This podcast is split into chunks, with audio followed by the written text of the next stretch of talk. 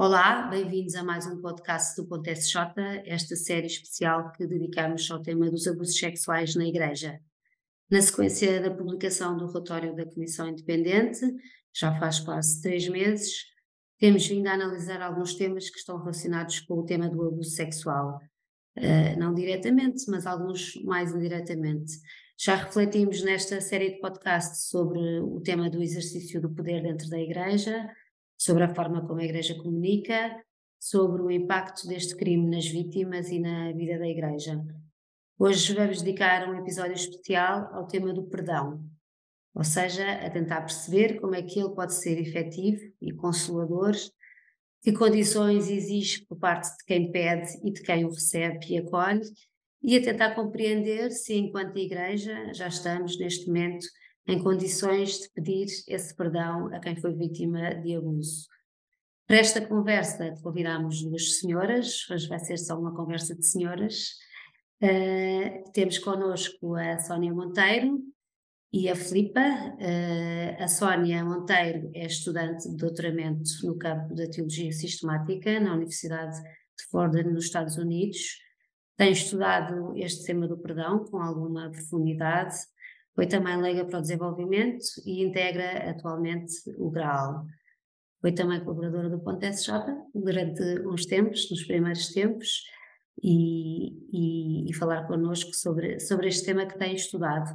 A Filipa uh, é membro fundadora de uma associação que está em constituição, a Associação Coração Silenciado, que ainda está a dar os primeiros passos uh, e que se está agora a constituir precisamente para apoiar vítimas de abuso no seio da Igreja.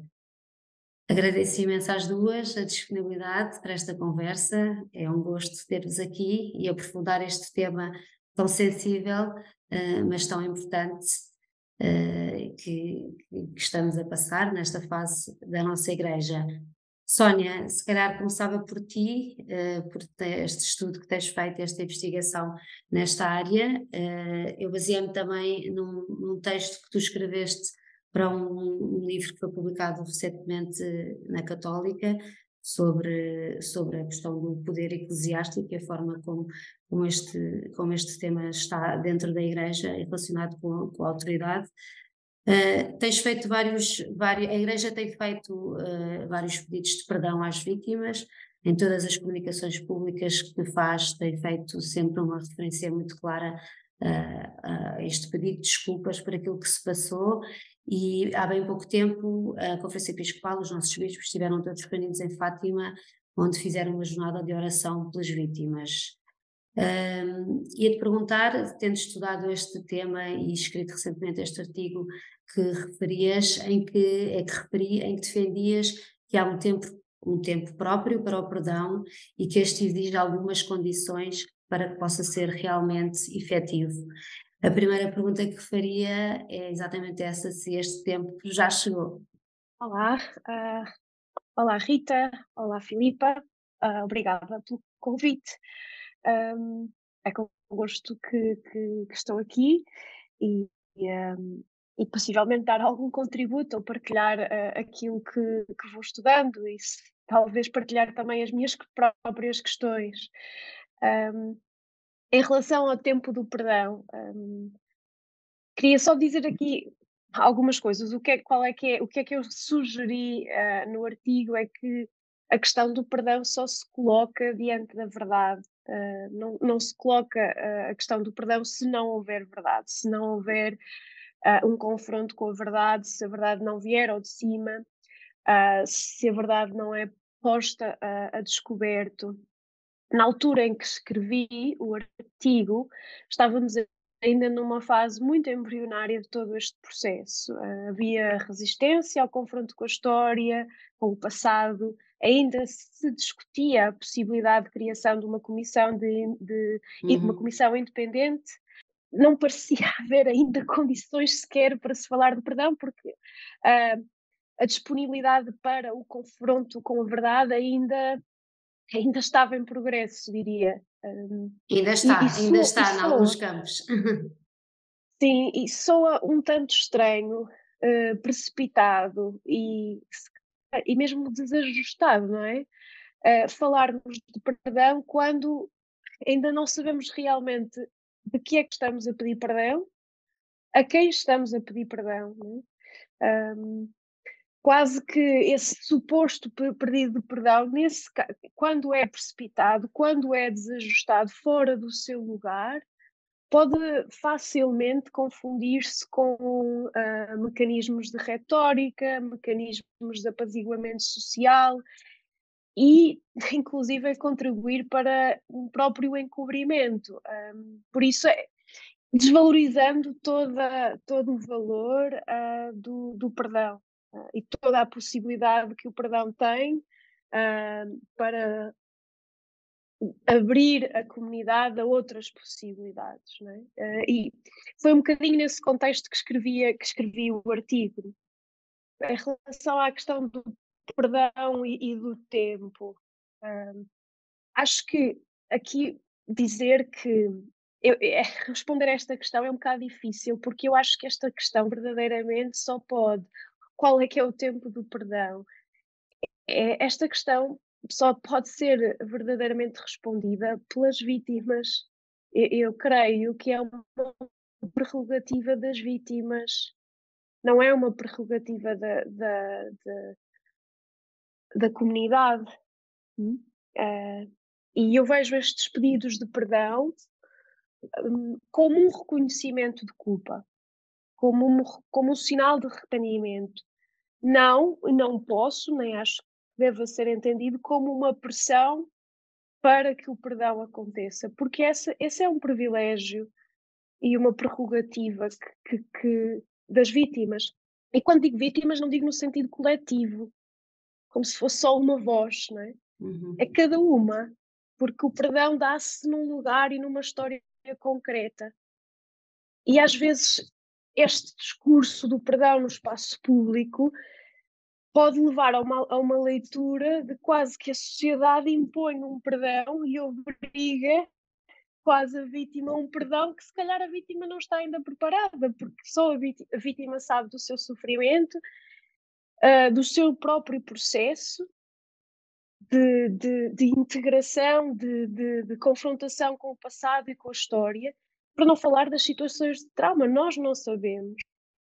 Por isso uhum. temos que ter algum, acho eu, algum cuidado com, a, com, com esta linguagem do perdão e não esquecer que, em primeiro lugar, essa resposta é cabe, cabe a, cada, a cada uma das vítimas e será e, e possivelmente vai ser diferente do ponto de vista da Igreja, entender estes pedidos como um sinal de arrependimento, como um, uma confissão né, pública uhum. um, do que e assunção da responsabilidade.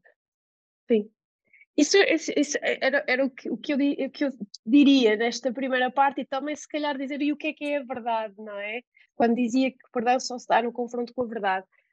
Aqui eu acho que a verdade, por isso é que eu acho que este também é um processo, como tu dizias, que ainda está em construção, porque a verdade não é só o assumir os, os, factos, como se estivéssemos diante de um tribunal e dissemos, e dizemos no dia tal, A, B e C fizeram isto, isto e isto.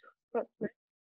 De, e a verdade tem um sentido muito mais lato, não é? que inclui a própria experiência, não é? o que é que as pessoas, as suas histórias, as suas percepções, o que sentiram, o que viveram, e há aqui todo o mundo ligado à verdade que, que eu acho que, que ainda estamos a, a, a pôr a descober, descoberto e, e, temos de ter tempo uh, para nos confrontarmos com isso e também uh, aceitar que esse, esse desconforto é, perante essa verdade e não acelerarmos logo o processo uhum, de pronto, uhum. e agora perdoamos. É? Acho que isto é um processo lento uh, e, e, e, é importante dar tempo também para que nos sintamos desconfortáveis, irritados, não é? Uh, zangados, uh, porque fa faz parte do processo,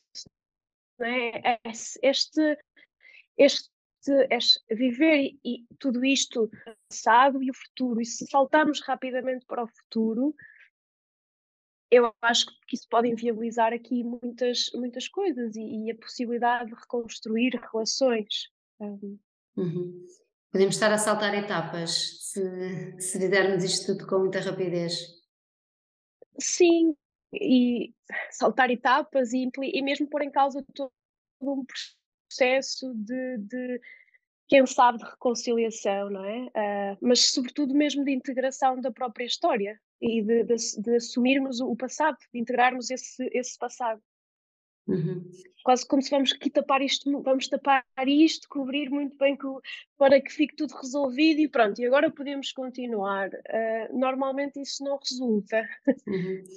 Sim, e muitas vezes mesmo esta tendência de avançar já com, com, com a prevenção e, no fundo, de, de pôr todas as nossas forças uh, para que, em criar condições para que estas coisas não voltem a acontecer. Claro, claro que isso é importante, mas se não conseguirmos digerir também bem aquilo que aconteceu, uh, também é ter este próprio processo de pôr as coisas a fazer pode ser eh, menos efetivo, não é? Porque não, não, não tomamos consciência ainda muito do que é que aconteceu. Eu senti muito isso no, no relatório, porque mesmo, mesmo as pessoas que já trabalhavam neste tema há mais, há mais tempo e que já estavam mais conscientes da realidade, é completamente diferente nós ouvirmos aqueles testemunhos em cada lupa, não é? O relatório está cheio de testemunhos do que nós sabermos de números e de, e, de factos, como dizias, não é? é e eu acho que é, foi importante também aquele choque, não é? Para percebermos, uh, tomarmos conta da, da dimensão do sofrimento que também está por trás disto tudo. Isto não queria só, só, sublinhar que eu não quero dizer que o perdão, uh, é o perdão das vítimas, um, ehm, é o resultado do tempo, não é? Não, não, é? não é? O tempo tem, tem um papel importante em todo este processo. Né? E aqui dizermos que às vezes a precipitação faz com que, em vez de integrarmos o passado, o esqueçamos. E o esquecimento da verdade não, não possibilita o perdão, não é? Um bocado, é um bocado tentar aqui relacionar aqui qual é que é o lugar do tempo, não é? Neste todo este processo. Uhum. Se calhar passava agora a palavra à Filipa, uh, uh, não sei se a Filipa é crente ou não, uh, e se queria falar um bocadinho sobre isso, mas falando aqui também um bocadinho nos, nos, interesses das vítimas, acredito que cada, cada perdão seja individual, como dizia a Sónia, mas como é que, como é que sente este momento que estamos a viver uh, e sente que é preciso criar outras condições para que este perdão possa ser uh, verdadeiramente aceito por quem sofreu estes abusos? Olá, obrigada também pelo convite. Uh, sim, sou crente, uh, sou católica praticante, mas dentro da associação e dentro das vítimas com quem nós nos relacionamos. Há, há muitas que, que se tornaram ateias devido aos abusos e outras que podem permanecer católicas, mas não praticantes e que têm uma relação afastada da igreja. Porque é difícil lidar com esta situação. Isto faz-nos faz-nos reviver momentos muito duros do abuso e de toda a situação e e o perdão é um tema extremamente sensível, porque a Sónia falava nos, nos pedidos de perdão e do tempo e da verdade. E concordo quando ela diz que o perdão não pode ocultar depois a verdade. Ao pedir a igreja, ao pedir perdão, um, não pode ser quase como um penso que, em que há uma ferida, coloca-se aquele penso do, do pedido de perdão e agora está tudo bem. Fizemos o nosso papel de pedir perdão e vamos avançar com algumas medidas, mas a verdade é que, se repararmos, todo o discurso dos bispos, quando começaram a pedir perdão uh, às vítimas, o discurso deles é, é basicamente igual. As palavras são todas idênticas e a verdade é que nós, vítimas, não estamos preparadas para já para, para perdoar e, e para receber este pedido de perdão, porque não sentimos para já como sincero, como verdadeiro, como vindo do coração. E até no meu sentir, eu enquanto vítima, sinto que, que até agora de todos os pedidos de perdão que eu li, não é? Na, nos meios de comunicação social ou, ou que eu escutei, não, nenhum deles me, deu aquela sensação de que realmente aquilo é um verdadeiro pedido humilde de, de dizer nós erramos e eu peço imensa desculpa por aquilo que fizeram. E eu não sinto isso. E, e, acho que esse é um caminho que a igreja a que eu pertenço tem que, tem que percorrer. Portanto, tem que vir do próprio coração deles. Deles primeiro enquanto pessoas e depois passar mais um passo da instituição que, que representam. E o perdão é difícil de dar. Eu, eu tenho a esperança de um dia talvez aceitar esse perdão. Se alguma vez eu vou conseguir que o padre que abusou de mim o fez, não sei. A esperança é a última a morrer, como diz o povo, não é? Mas não é algo que. Nem é algo que para já seja uma prioridade para mim para já a prioridade para mim é ajudar as outras vítimas uh, a superar os traumas delas, a escutá-las, uh, a tentar ajudá-las, a tentar ser um suporte. E, porque há coisas mais prioritárias do que, do que o perdão neste momento para as vítimas. Uh, dizias, dizias que, que estas palavras que parecem que são repetidas, não é? Como se fosse já uma Sim. frase feita que, que, que, se diz, porque tem que se dizer eu, sim, eu sinto, eu sinto muito isto, porque até porque os pedidos de perdão começaram por dioceses constantemente, umas atrás das outras, no mesmo dia saíam várias, em dias seguidos, iam saindo de vez em quando. Na comunicação social havia este repetido pedido de perdão, mas sei lá, é aquilo que eu digo, parece como se fosse para tratar algo rapidamente, um tratamento de choque, para controlar danos. E, uhum. e um pedido de perdão sentido e sincero não é para controlar danos, não é? Não é isso que Jesus ensina quando nos fala sobre perdão. Não é para controlar danos nenhums. É apenas para ajudar a curar o coração, a sarar o nosso coração. Obrigada por este testemunho tão pessoal. Eu só queria uh, dizer alguma coisa em relação ao que, que a Filipa uh, partilhou. Uh, não sei se é possível, Rita. Se, claro, claro, força, força. Não, acho, estava, este, eu estou a escrever sobre o perdão, não é? E, e é uma, eu sinto sempre que não é um lugar muito difícil, não é? Não quero, não, isto não é a última voz sobre o que é que é o perdão, ou é, é simplesmente tentar estudar o que é que, é, que é isto, esta dimensão humana, ou, ou esta, esta realidade que, que, que nos liga. Um, nos liga uns aos outros e nos, e nos liga a Deus. Um, mas falava aqui de, dessa sensação, não é? Que, que é, que é, que é uh, destes repetidos pedidos no espaço público, não é? Não, às vezes não são reais, não são uh, sentidos, não é? Que é quando eles são de facto fora do tempo, quando não se não vão lado a lado com uma prática de, justa de procura da verdade, uh, coerente com, com o que se faz, não é? Os, os pedidos parecem, podem parecer desajustados, não, é? não, não basta só o pedido, não é? é necessário gestos e práticas de arrependimento que se calhar que a Igreja precisa de redescobrir, não é? práticas coletivas de, de, de, de arrependimento, um, e, penso, e também isto revela, para mim pelo menos, uh, uh, que de facto o perdão é, implica um encontro uh, face a face. É, é, algo que é relacional, não é, não é pedimos perdão, mas a quem é que estão a pedir perdão? É, é dirigido. Isto de de ser um, um, pedido alargado, às vezes dificulta senti-lo como verdadeiro, não é? Pelo menos isso chamou-me a atenção. Um, e talvez a Igreja devesse refletir, não é? Porque em alguns relatórios eu lia que muitas das vítimas pediam que determinados clérigos pedissem, o que elas queriam era que eles pedissem perdão, não é? mas determinados por, por aquilo que fizeram e lhes pedissem a elas perdão. Né? E depois dizer que o pedido de perdão não é condição sine qua non para dar o perdão, isto não é um contrato. Eu pedi-te, agora tu dás. Não, não funciona assim, não é essa a lógica. E acho bonito, difícil, mas, mas é, uma, é a realidade humana dizer é, não, não, saber quando, não saber como é que o perdão será dado, é? e que acentua o mistério deste, deste sacramento uh, e que às vezes esquecemos e que às vezes é quase posto como parte de um contrato social que fazemos, sobretudo em contextos eclesiais.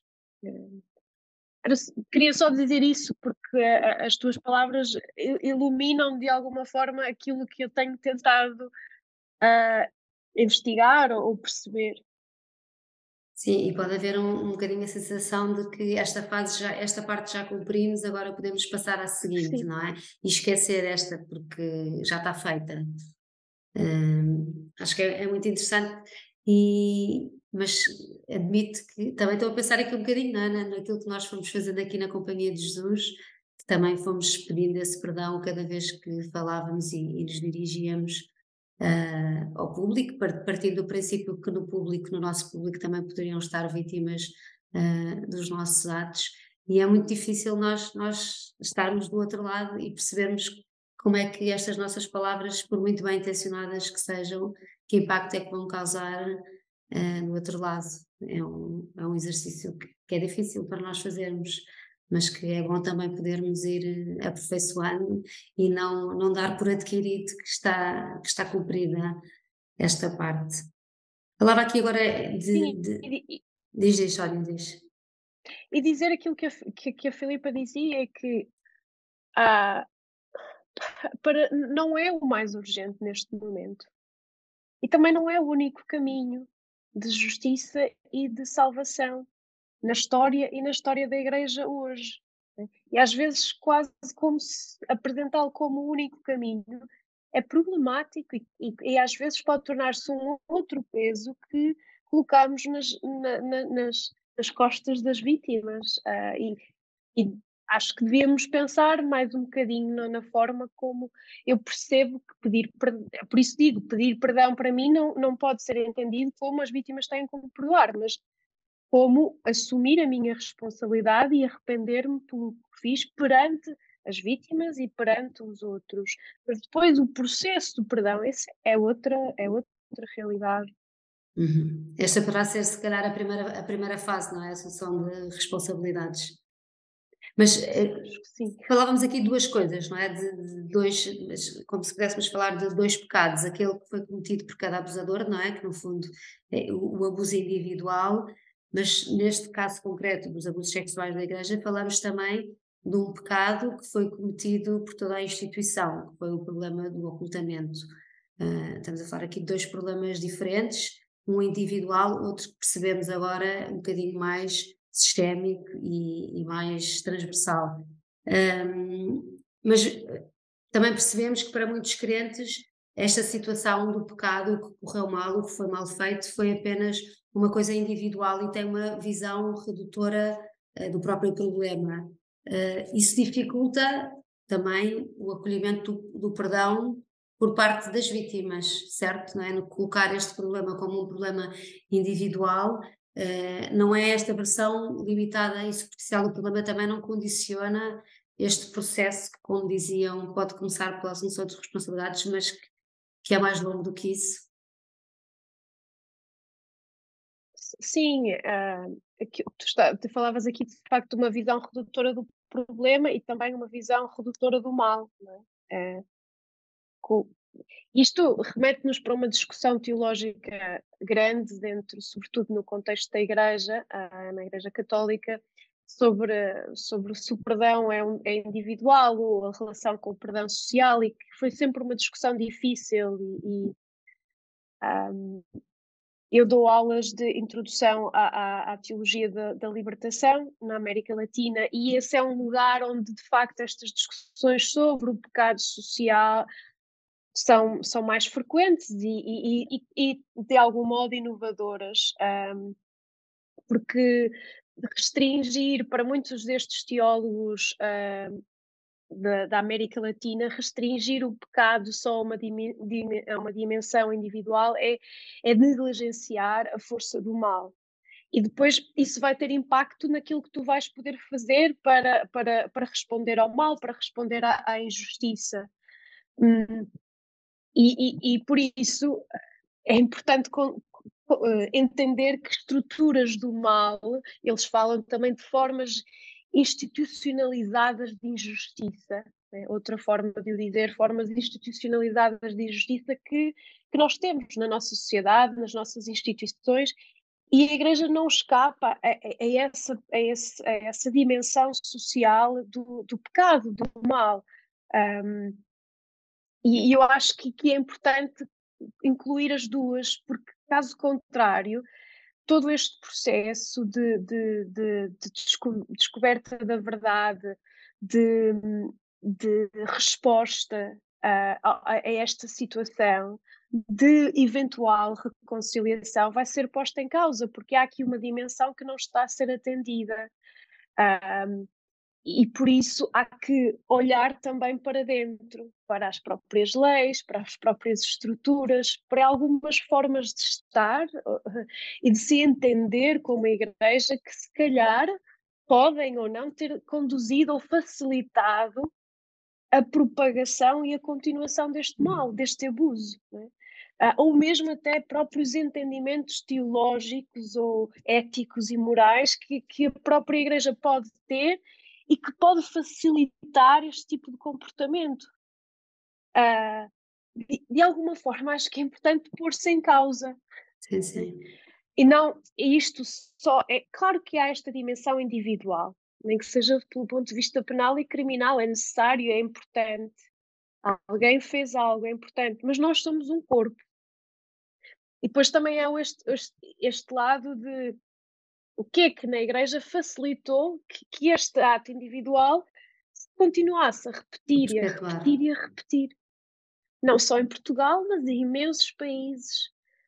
Ah, por isso, há, neste, neste processo, é, é, eu acho que ainda falta esta dimensão, não é? De nos pormos em causa ah, que estruturas e que modos de estar na igreja foram um bloqueio ou são um bloqueio à ação do espírito. Porque certamente houve bloqueios, não é? Ah, e, e, e que estruturas são hoje obsoletas né? e que este mal revelou que, que não, não, que, não, que não servem no seu fim, não é?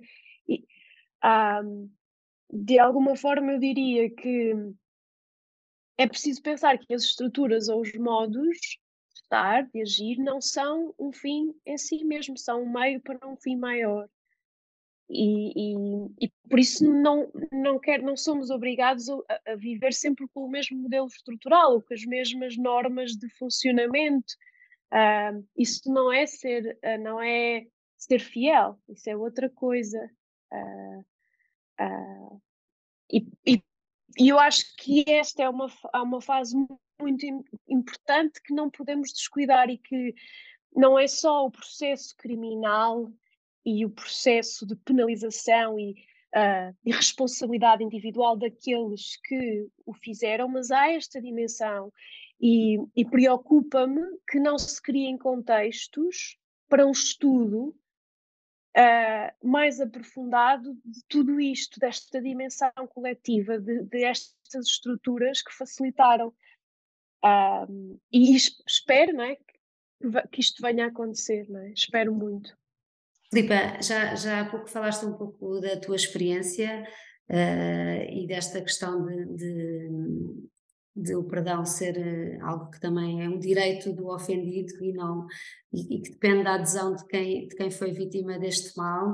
Uh, da experiência que tens falado também do contacto com outras vítimas, como é que sentes que, que olham para isto e se quer explorar aqui também um bocadinho aqui a diferença entre como é que uma pessoa crente encara este processo e uma pessoa não crente. Não sei se podes partilhar connosco um bocadinho do que é que vais sentindo também do contacto com, com outras pessoas. Uh, sim. Uh, realmente sente-se ali uma certa diferença entre quem realmente se tornou ateu e, e quem deixou de acreditar em Deus pela, pronto, pelo abuso sofrido, pela violência sofrida. Mas também para nós que, que continuamos católicos e, e pelos que continuaram católicos por convicção, não é? Porque depois também há pessoas que permanecem católicas por questões familiares e também para não dar a entender que algo se passou, porque para nós tudo isto é, foi um segredo toda a vida, não é? E, e nós tentamos sempre evitar ter comportamentos que façam despertar algumas perguntas, algumas questões e pronto, daí acredito que há pessoas também possam permanecer na Igreja Católica para que não sejam confrontados em questões familiares e de comunidade. Uh, mas sim, eu quando falo com as vítimas e quando e quando se fala sobre os pedidos de perdão, porque quando eu falo com elas, não as abordo nunca nesta questão, achas que vais perdoar, seja o que for. Não, não estamos nessa fase, como eu estava a dizer há bocado. Estamos mesmo numa fase de ajudar ao máximo as vítimas um, a elas poderem partilhar a história delas com alguém que sabem que as compreende perfeitamente porque passou, passou por uma situação parecida, não é?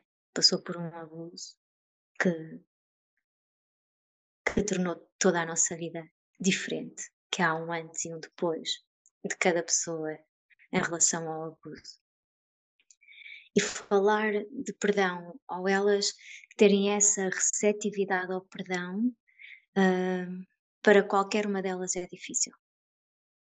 Uh, mas eu acho que para as pessoas que depois assumiram uh, ficar fora da igreja, torna-se ainda um pouco mais difícil. E digo nesta questão de, vamos entender, tem a ver que estas pessoas uh, abandonaram a igreja pela violência sofrida. Mas não só abandonaram a igreja instituição, mas abandonaram toda a crença um, da religião cristã. Ou seja, eles não só estão contra ou, ou estão magoados com a hierarquia porque permitiu que estes abusos continuassem, devido aos encobrimentos, não é? E à não credibilidade que, que se dava e se dá à palavra de uma criança e de um adolescente. Depois, isto é também contra a própria, a própria espiritualidade da Igreja que fala tanto do perdão, não é? E Jesus Cristo amava profundamente o perdão, não é? Ele, inclusive, dizia que perdoar sempre o 70 vezes 7, mas esta espiritualidade que fala de perdão, que é a mesma que nos provoca um sofrimento que nos mata por dentro e também por fora, é muito difícil de conjugar. Ou seja, é difícil para qualquer um de nós, vítima, perceber esta igreja que fala do mandamento do amor, que fala do perdão e e que devemos ser tudo para os outros. Devemos amar a Deus e amar o nosso próximo como a nós mesmos. Como é que é possível ser esta igreja a infligir-nos esta dor, a rezar-nos completamente, não é? Portanto, o perdão aqui é mais do que falar de um pedido ou de uma suposição de algo que é tão bonito, mas que para nós vai muito para além disso, porque vai para além da espiritualidade uh, superior que sempre nos foi ensinada e, pronto, e na qual vivíamos, e os que depois deixaram de viver e os que continuamos a tentar viver, não é fácil. E, portanto, depois, dentro de cada pessoa, dentro da maneira como foi capaz de ir assumindo esta, este abuso, esta mágoa, esta ferida, também dentro dos próprios católicos, praticantes, há aqueles que conseguem pensar uh, numa hipótese de, de perdão ou de aceitar o perdão da hierarquia e aqueles que não, não de todo. Não de todo. Tal e qual como acontece depois com os outros que não são católicos praticantes e com os que se tornaram ateus ou se afastaram de qualquer igreja. Mas acho que o problema do perdão está muito por aqui. Torna-se muito mais difícil porque aqueles que anunciam anunciaram para nós o mandamento do amor foram aqueles que nos magoaram profundamente e torna-se difícil voltar a acreditar. Quer voltar a acreditar em qualquer pessoa, mas sobretudo voltar a acreditar num padre, numa irmã, num leigo, num catequista, num, num chefe de escuteiros. Pronto. São pessoas que estavam ali para nos ensinar, para nos ensinar a amar, mas que deitaram tudo a perder fizeram exatamente o contrário. O que fizeram, em vez de nos ensinar a amar, foi destruir-nos, desde o mais profundo de nós mesmos. Obrigada mais uma vez pelas tuas palavras. Uh, não sei se, se pode perguntar se fará sentido para alguma vítima num um caminho que, tem, que se possa percorrer, uh, escutar um verdadeiro sentido, de, um verdadeiro pedido de perdão por parte do seu abusador. Isto é uma coisa alguma vez pensável, eh, partindo do princípio de que haveria esse arrependimento por parte de quem cometeu o abuso, ou isto é uma coisa completamente impensável para uma vítima? É assim, eu sei que há vítimas que quando fizeram a sua denúncia que falaram que gostariam que o próprio abusador uh, assumisse uh, a culpa e, e pedisse perdão. Mas até nisso corremos um certo risco nós enquanto vítimas, que é assumir que a pessoa está a pedir perdão sinceramente ou está apenas a pedir perdão por fazer parte de uma sanção imposta pela hierarquia. Não é? Porque há. Porque uma coisa é, é, é o abusador chegar ao pé de mim porque o meu é vivo e está no ativo, e é ele chegar ao pé de mim e pedir-me perdão por aquilo que fez. Outra coisa é, é o bispo dele dizer tens que, tens que lhe pedir perdão, não é? Então são aqui notas diferentes e, e até que ponto é que podemos acreditar nesse, nesse pedido e até que ponto conseguimos perceber se esse pedido é verdadeiro e sentido ou não. O que não invalida de o facto de ele pedir perdão de apagar o que quer que ele tenha feito. Porque uhum. uma coisa é um pedido de perdão, outra coisa é a verdade e a justiça, não é? Não é o facto de o padre vir ter comigo e pedir-me perdão que vai fazer com que eu retire a, a minha denúncia e, e não seja feita nenhuma justiça e nenhuma prevenção em relação aos abusos daquela pessoa ou possíveis futuros abusos daquela pessoa, não é? São coisas, uma coisa não invalida a outra. São diferentes. Sim, mas pelo menos poderia ser essa primeira parte já de uma assunção de responsabilidade, não é? Poderia... Mais ou menos. É sempre pode ser sempre um pouco dúbio, porque pode passar por uma ordem superior, não é? Eu não sei até que ponto acreditaria no pedido de perdão do meu abusador, não é? Depende muito, não, não sei. Mas para já também não estou a imaginar que ele o venha a fazer, que venha a assumir as suas responsabilidades e mas também não sei se para já estava preparada para que ele viesse ter comigo e, e me pedisse perdão. Não é? Acho que há outras atitudes prioritárias que, que ele deve ter e que o bispo deve ter. Não é? É, o meu sentir enquanto vítima. E, e, será certamente diferente de pessoa para pessoa, consoante a situação que viveu e a forma também como. Sim. Porque depois há a situação, Rita, de. No meu caso, nós somos três que estamos a criar a associação. Dos três, eu sou a única que o padre é vivo e, além de estar vivo, está no ativo. O dos meus outros dois colegas, os padres já morreram. E quem é que vai pedir perdão a eles uhum. por esses padres? Não é? A quem é que cabe, a quem é que cabe esse pedido de perdão? Ou alguma vez eles vão poder, quando estivessem preparados para isso, eles nunca vão poder eh, sentir isso. Um perdão, um pedido de perdão arrependido de quem os magoou, não é? É, é complicado. Portanto, nem todos vamos passar por. Eh, nem todos vamos ter a possibilidade de passar por essa, essa situação.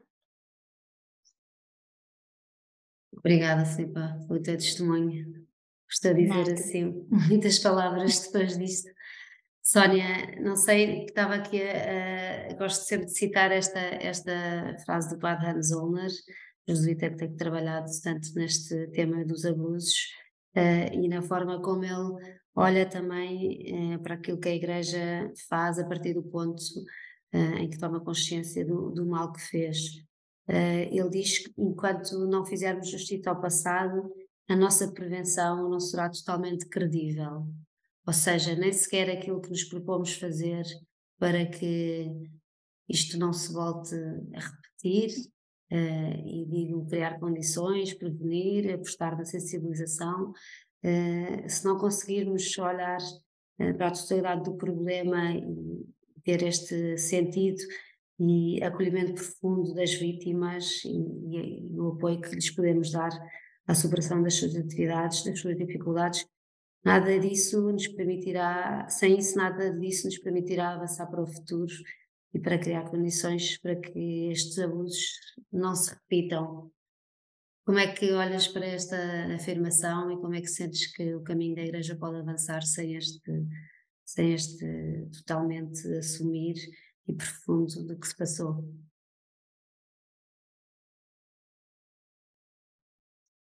Mas é um bocadinho na mesma lógica que falávamos, que ah, não podemos separar o futuro do passado, é? tudo está, está, está interligado. Uh, não podemos separar a prevenção do confronto com a história, do confronto com, com, com o passado, com, as, com assumir o que se, o que, o que se viveu, uh, o que se fez e, um, e, e estar aberto, a, é? aberto às implicações. Um, e, e de alguma forma isto diz, fala, um, pessoalmente, uh, faz-me pensar nestes, na, ideia que nós temos do que é que é uma conversão ou do que é que é uma transformação. É? é sempre, agora vou ser diferente, agora, agora é que vai ser daqui para a frente. Um, e essa é uma, suponho, uma ideia de tempo, uma forma de vivermos o tempo que, que é um bocadinho até diferente da própria tradição bíblica, que de alguma forma concebe o mundo nesta dialética entre passado, presente e futuro, entre a memória e a abertura ao novo, entre a memória e a novidade e é, e é preciso saber viver esta tensão. E se de alguma forma só estamos a pensar no futuro uh, e, ou esquecemos a memória, esse, esse caminho não vai ser feito. É? Porque é, é, é, de alguma forma é preciso olharmos para trás e conseguirmos integrar a nossa história para podermos seguir em frente, para podermos fazer caminho. De algo, caso contrário, há aqui algo, uma, uma, uma espécie de suspensão da história. Há, há, autores, há teólogos que falam, inclusive, em suspensão ética. Pronto, aquilo aconteceu, agora vai ser assim. Uh, e por isso eu acho que isto é importante. Uh, a realidade do que se passou não pode estar separada do que vamos fazer, não é? Uh, do, do que vem. E, um, de alguma forma, o, é necessário não só assumir, dizê-lo, é necessário também gestos concretos que, que, que respondam a esse passado.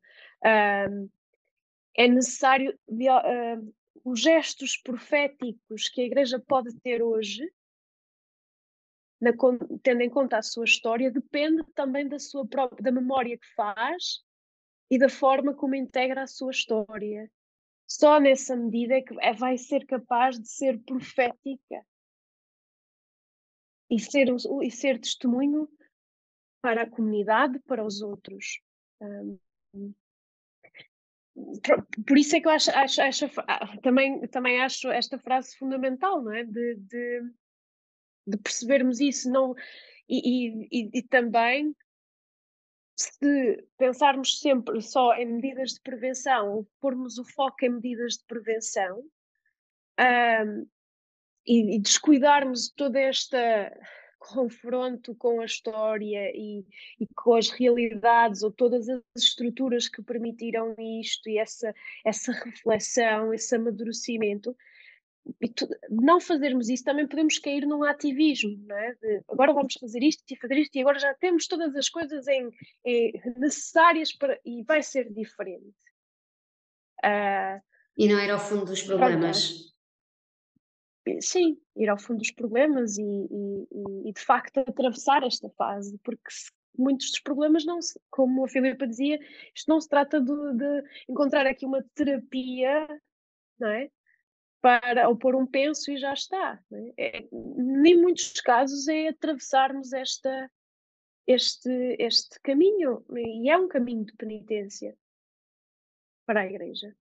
E olhando para o caminho que, que, a nossa Igreja Portuguesa está a fazer concretamente, tivemos este relatório que, no fundo, nos dá um pouco a visão da realidade, mas este também é sempre um, um, processo incompleto, na medida em que nós sabemos que a percentagem daquilo que conhecemos da realidade, nestes casos, é sempre muito inferior em relação ao que aconteceu. Portanto, este pode ser sempre um caminho incompleto, no sentido em que haverá sempre vítimas que, que não falarão ou que precisarão do, do, seu espaço e do seu caminho até sentirem que é o momento de o fazer. Uh, no fundo, temos aqui dois caminhos em paralelo, porque de certa forma também temos que, que avançar no sentido de criar condições uh, para que isto não se repita. Uh, concretamente, agora olhando para esta, para esta medida que a Igreja criou recentemente, de criar um grupo de acompanhamento de vítimas, ou seja, concentrar também as suas ações aqui e, e sentimos que isso é um passo, porque até ao momento, num passado ainda bastante recente, a Igreja não conseguia olhar para as vítimas como vítimas, não é? Como pessoas com uma história sofrida e que precisam de acompanhamento e que precisam de ser cuidadas. Portanto, parece que já há aqui um, um caminho que se abre, um, mas de certa forma o caminho para trás ainda está sempre incompleto. Temos que continuar a criar estas condições para que possam vir falar connosco e, e ficarmos a saber a realidade que ainda não conhecemos. Vês isto assim como um caminho a, a duas velocidades? Sim, e acrescentava também outra velocidade, não é? Que é a dimensão da igreja se pôr em, em, em causa uh, uh, da igreja se autoanalisar, não é? Se olhar para dentro de si própria uh, e ver isto também como um processo de, de, de, quem sabe, de renovação, de transformação e, e, de, e não, não descurar ou negligenciar essa dimensão do mal que também afeta as, as suas próprias estruturas, os, os seus próprios modos de agir, não é?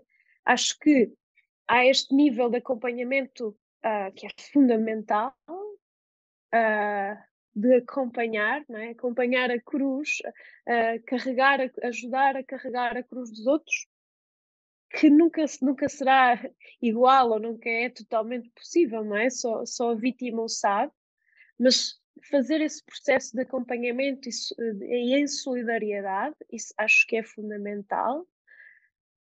Mas isso tem que ser em coerente, também tem que ter uma, ser coerente, a Igreja também tem que ter uma atitude coerente com esse, com esse caminho de acompanhamento das vítimas, que é, ora bem, nós continuamos a precisar de perceber o que é que realmente se passou aqui, não é? Por isso há, há também ainda um, um, caminho de, eu diria, novamente, de confronto com, com a verdade que precisa de ser contínuo uh, um, e, acho que estas medidas acentuam isto, que isto é um processo, não é, não é um, não vai ser uma coisa que se resolve de um momento para o outro, uh, que aparece nos jornais um dia e no dia seguinte a igreja tem um conjunto, um plano de ação e pronto, e ficou resolvido e já passou.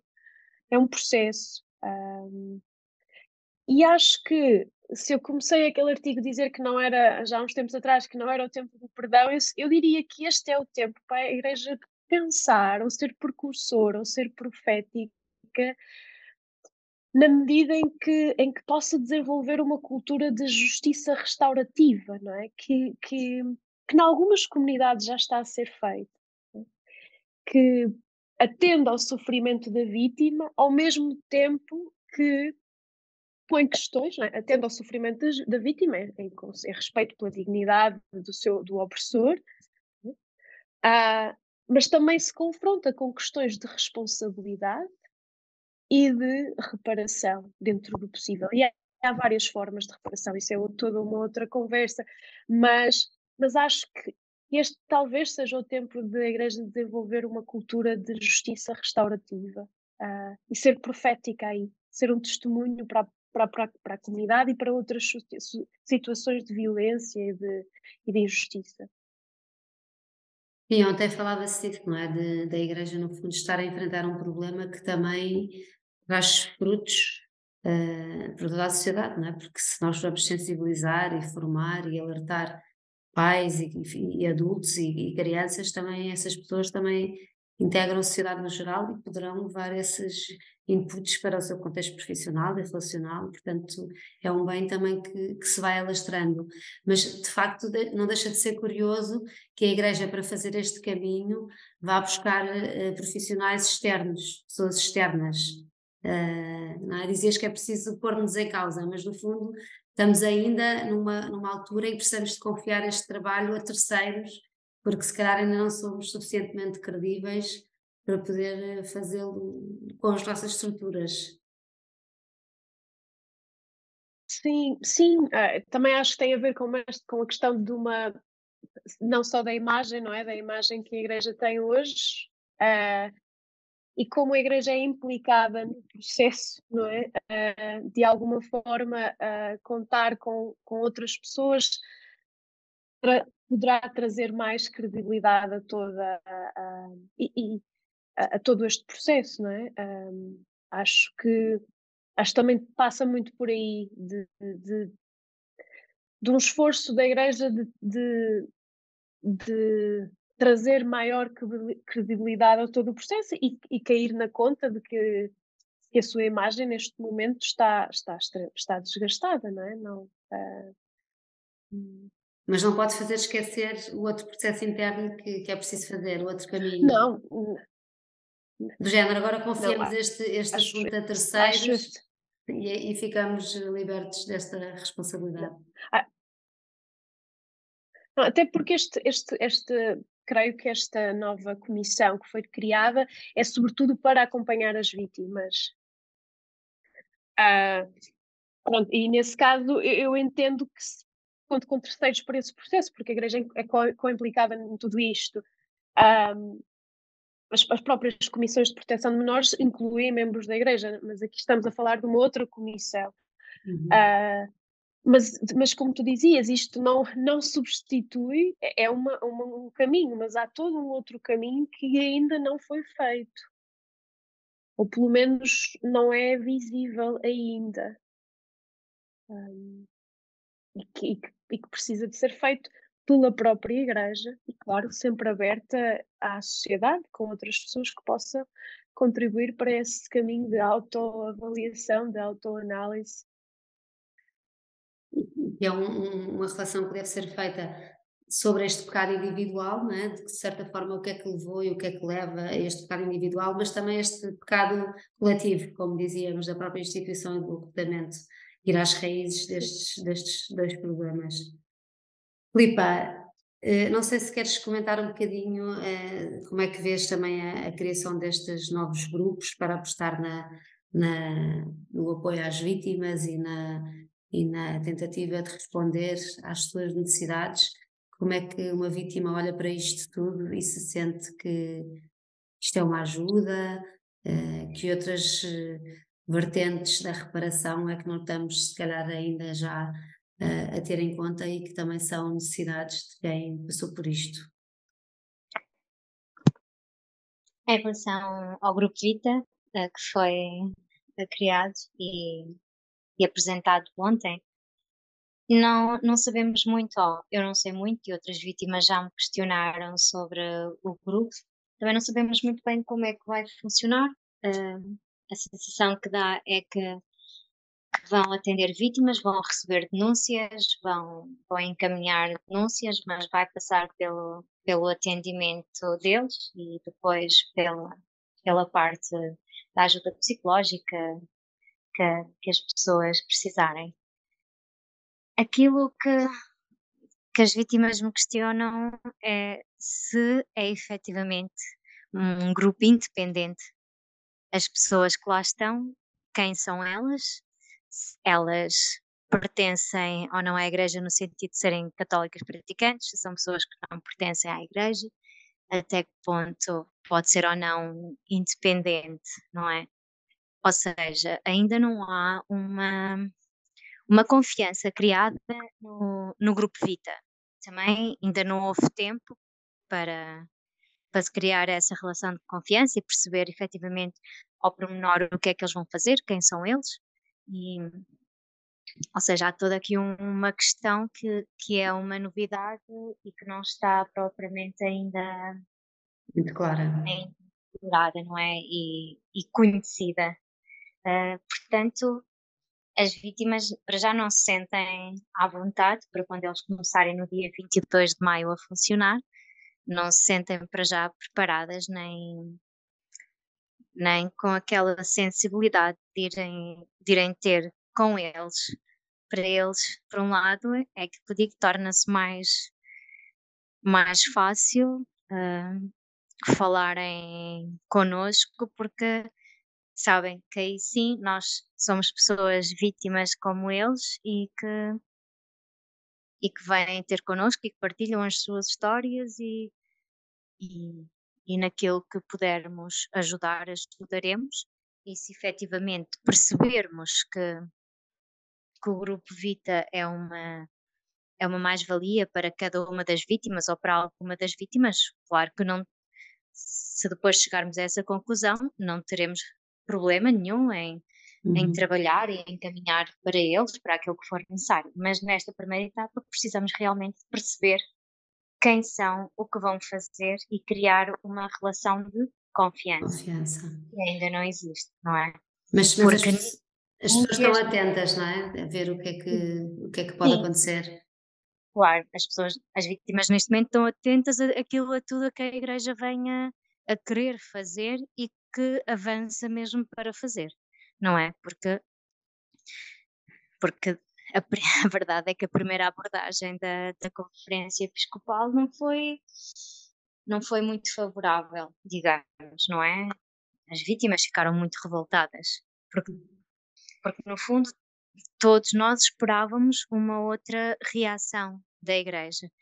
Ou seja, depois de ser criada uma comissão independente que ajudou a muitas pessoas a falarem pela primeira vez, não é? Havia, ou seja, foi criada uma relação de confiança por, com a Igreja, porque a Igreja criou um, a comissão independente e depois de repente vem aquela resposta tão, tão dolorosa, não é? E tão dispar da Igreja que que fez com que as vítimas voltassem a afastar-se completamente. Daí que, de certa maneira, acho que vai ser um pouco mais difícil as pessoas aproximarem-se do grupo Vita. Sim, porque como pronto, isto foi, houve uma aproximação, depois houve um afastamento, para haver uma reaproximação, como compreendemos, é um pouco mais, mais difícil, não é? E a verdade é, é que todos nós temos a confiança um bocado abalada, não é? E hum. então, Pronto. É um processo Mas, ainda por fazer também. Sim, estamos aqui para tentar perceber e, e também de espírito aberto para, para acolher aquilo que for o melhor para as vítimas e, e naquilo que, que as puder ajudar, não é? Eh, eu sei que vocês ainda estão no, no início da vossa atividade enquanto associação e estão a constituir-se, mas eh, falavas aí de uma série de, de percepções que vocês vítimas têm do problema que são muito diferentes uh, daquelas de quem está no fundo a tomar medidas e a lidar com o problema. Parece que há aqui uma, uma dissonância entre aquilo que a Igreja faz e aquilo, a forma como é vivido por, por quem sofreu. Uh, não sei se vocês planeiam na vossa atividade também, de certa forma, tentar aproximar-se uh, e levar esta mensagem, porque muitas vezes parece que a Igreja não. Uh, a Igreja, e aqui incluo também, todos nós, temos dificuldade em perceber o que é que é realmente importante para vocês e o que, o que precisam. Sim, aquilo que nós. Sim. Aquilo que nós falamos muito é que realmente toda a gente fala por nós. Exatamente. E, mas ninguém nos ouve, não é?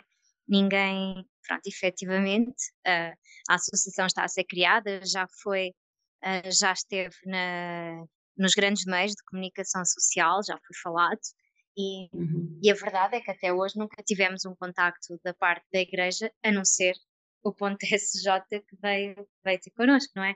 Mas nunca, houve uma abordagem, nem mesmo na própria celebração que houve do pedido de perdão, não é? E da oração nacional pelas vítimas, sendo o nosso contacto uh, público, não é? Está no nosso site, está, está publicado nas nossas redes sociais.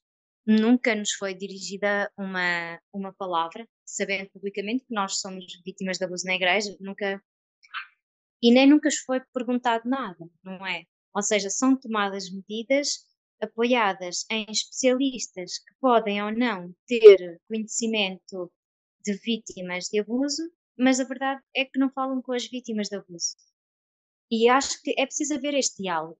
E a, e a nossa intenção é, logo que os nossos estatutos estejam prontos, é, é encetar um diálogo com, com a Igreja, não é? Porque aí teremos teremos, juridicamente estamos constituídos e teremos um, uma outra identidade mais reconhecida. E, mas a nossa ideia é encetar um diálogo, porque nós somos vítimas de abuso na igreja, logo faz todo o sentido haver um diálogo com a igreja, até mesmo para a igreja perceber aquilo que as vítimas sentem e não que falem por nós, não é? Porque nós, inclusive, é nós, a ideia de criar a, a, a associação foi muito porque nós sentimos que toda a gente falava por nós mas ninguém nos ouvia, não é?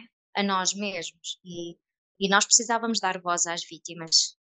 E, e, e, dizer realmente precisamos de ouvir as vítimas e precisamos que a igreja escute as vítimas e aquilo que elas sentem que são realmente as necessidades e aquilo que nós achamos que é primordial e que é que é necessário. Mas até hoje isso não aconteceu, não houve uma procura da igreja que eu admitia que isso podia acontecer se não se, não se tivesse falado na associação, mas a associação teve, Já foi teve, teve na televisão, teve nos jornais, teve nas comunicações sociais, nas pronto. E, e é triste, não é? Não podem dizer que não sabem, não é? E é triste que nunca houve um, uma aproximação. Portanto, o que nós pedimos é que às vezes falem parem de falar por nós, falem connosco, que nós não, não estamos aqui para criticar nem para apontar o dedo, nós estamos aqui para querer caminhar e, e, e queremos colaborar, não é? Queremos colaborar e queremos ajudar as outras vítimas e queremos ajudar a que haja realmente um, uma paragem destes, destes abusos, que haja uma maior consciencialização, uma maior prevenção escutem as nossas histórias, venham ter connosco. Procurem-nos, venham ter connosco e, e nós partilharemos as nossas histórias, aquilo que nós sentimos, aquilo que nós achamos que seria bom para as vítimas. Até lá vai, vai, ter, vai ser tudo muito institucional e, e tudo muito teórico e muito baseado em, em estudos.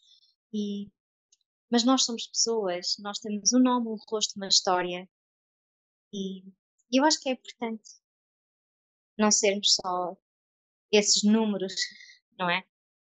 Nós somos pessoas e falem connosco. Obrigada, Filipa. É mesmo muito comovente ouvir esse teu discurso e, e perceber que, que, todos nós fazemos um bocadinho isso, não é? Que falamos em nome das vítimas e achamos que sabemos o que precisam e o que fazer para atender às suas necessidades, mas uh, fazemos-lo sem decor, teoricamente, como dizias. Uh, acho que só por isso já valeu a pena esta conversa, podermos também levar as vossas os vossos desejos e aspirações e também deixar aqui esta mensagem de que realmente é importante uh, ouvirmos. E, e, a verdade é que já vamos a gravar o, o quinto podcast e só no quinto é que ouvimos é, é que chamámos alguém que, que, tenha passado por isto para, para nos dizer o que realmente sente e o que é importante para si. E se calhar devíamos ter começado por aí. Não sei, agora fazer este exercício. Um... Mas tem um caminho de aprendizagem. Olha, e, e, pode ser que sirva daqui em diante para alguém que toque as consciências e os corações das pessoas para perceber que realmente nós estamos aqui. Tocará certamente. Obrigada, Sónia. Não sei se queres acrescentar alguma coisa, a nossa conversa já vai longa. Também para uma estudiosa e uma investigadora é importante este contacto. Sim, sim, uh, e fica aqui, fica aqui a ressoar o não falem por nós, falem connosco. Não? Uh, é, quer, quer, dizer uma frase pequena, mas quer dizer muito. Um, e que faz parte toda esta conversa, não é? Uh, do que é que é verdade, que não é só números, são histórias, são sentimentos, são vidas. E também acho que faz parte do caminho do, do, de um caminho que pode ser de, de, de futuro, não é? De, de, de restaurar, de, justiça, de, e que implica necessariamente um diálogo. Uh, sim, só sublinhar essa, essa frase que fica, que fica aqui a ressoar. Um diálogo e um encontro, como a Filipa dizia. Olha, só tenho a agradecer às duas por este encontro virtual, foi à distância, porque a Sónia está nos Estados Unidos e também pedimos desculpa, se calhar, daqui de algumas falhas por termos gravado esta, esta conversa online, mas penso que fica aqui o essencial e, e da nossa parte também agradecer do ponto SJ e também este compromisso de continuarmos a, em caminho e a, e a fazer eh, o nosso trabalho para que este problema possa ser realmente ultrapassado, eh, não queimando etapas, fazendo-as todas eh, para, o, para o bem de todos, principalmente de quem sofreu estes abusos. Obrigada às duas, Filipe e Sónia. E nós continuaremos nesta, nesta série de podcasts a trabalhar sobre este tema e a continuar a, a reflexão que ele nos impõe. Obrigada e até daqui a 15 dias.